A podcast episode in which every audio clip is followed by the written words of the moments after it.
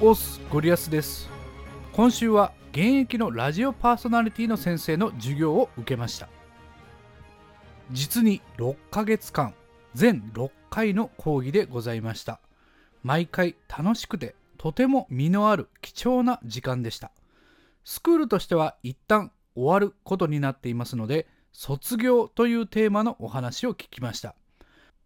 ただし私は引き続き先生の講義を受けることを希望しましたので4月からは新たに6ヶ月間の授業を受けることになっています。引き続き授業の内容を皆さんにシェアさせていただきます。私自身が時間とお金をかけて学んだ内容ですがゴリラサークルのメンバーだけに伝えるのではなく音声配信に取り組まれている皆さんとシェアすることで音声界隈全体のクオリティが上がり音声の需要が増えることにつながれば幸いです。今回の講義の最大のポイントは伝えたい相手のことを見失ってはいけないということです。私なら音声配信に取り組んでいる人なおかつ初心者から中級者までが対象なので伝える相手を明確に想像することができます。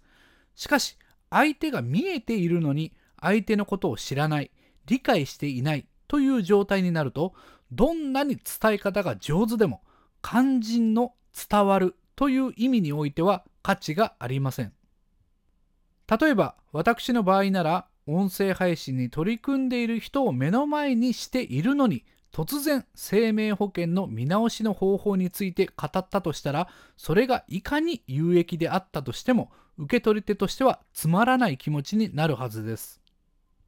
いやいや実はその生命保険の見直しについて考えることが音声配信の未来を占うことに深く関係しているんですという事実があったとしても受け取り手にとってピンとこなければ無駄話でしかなかったということになります。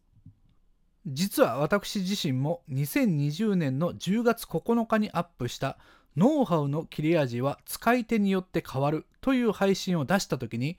ノウハウをゲームにおける武器のようなものであるという話を展開するために不用意に RPG という言葉を使ってしまったことがあります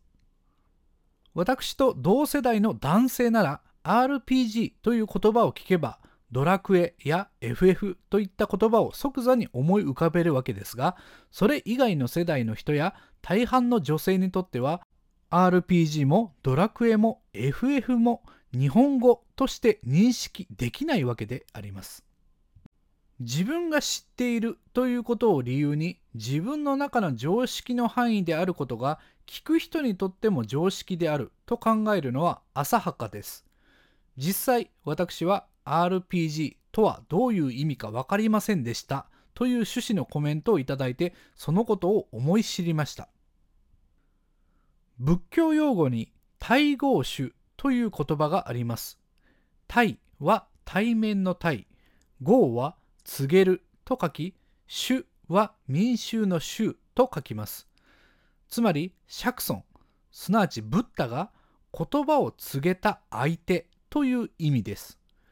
釈尊は告げる相手の状態これを既婚と言いますがこの既婚に合わせて説法を説いたことから臨機応変という言葉が生まれたそうです。つまり伝えるということはこちらの都合ではなく相手の立場によって告げる側が相手に合わせるということが重要なのです。ラジオパーソナリティの先生のお話に戻ります。ご自身が教壇に立っている短期大学の卒業式での出来事を教えてくださいました。卒業生の皆さんに向かって学長が祝辞を述べるわけなんですが冒頭に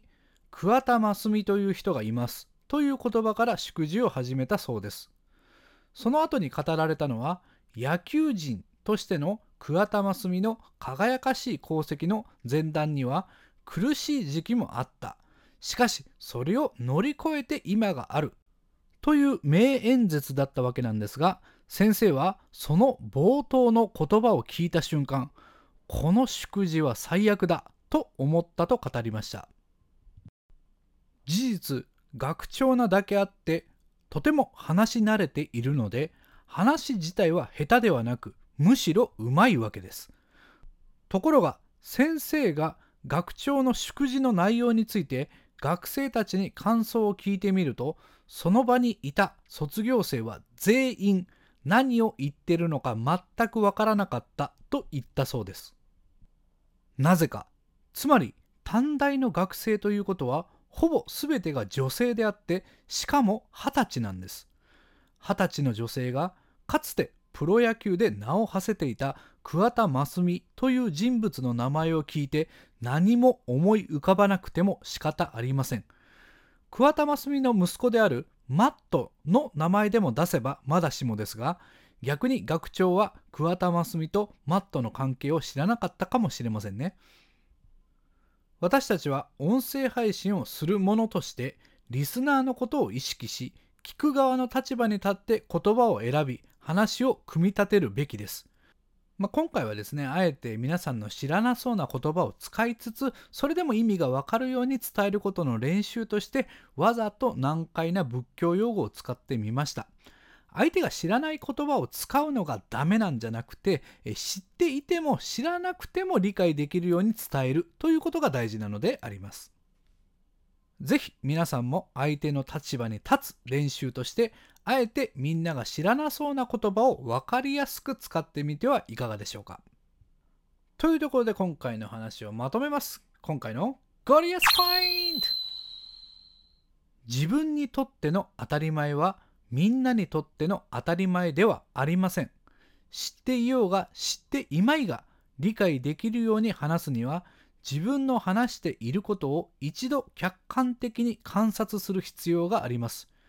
フリートークの場合は言ってしまったことを後から詳しく説明する手もありますが、できれば事前にどんな言葉には説明が必要かを検討しておいた方がいいと思います。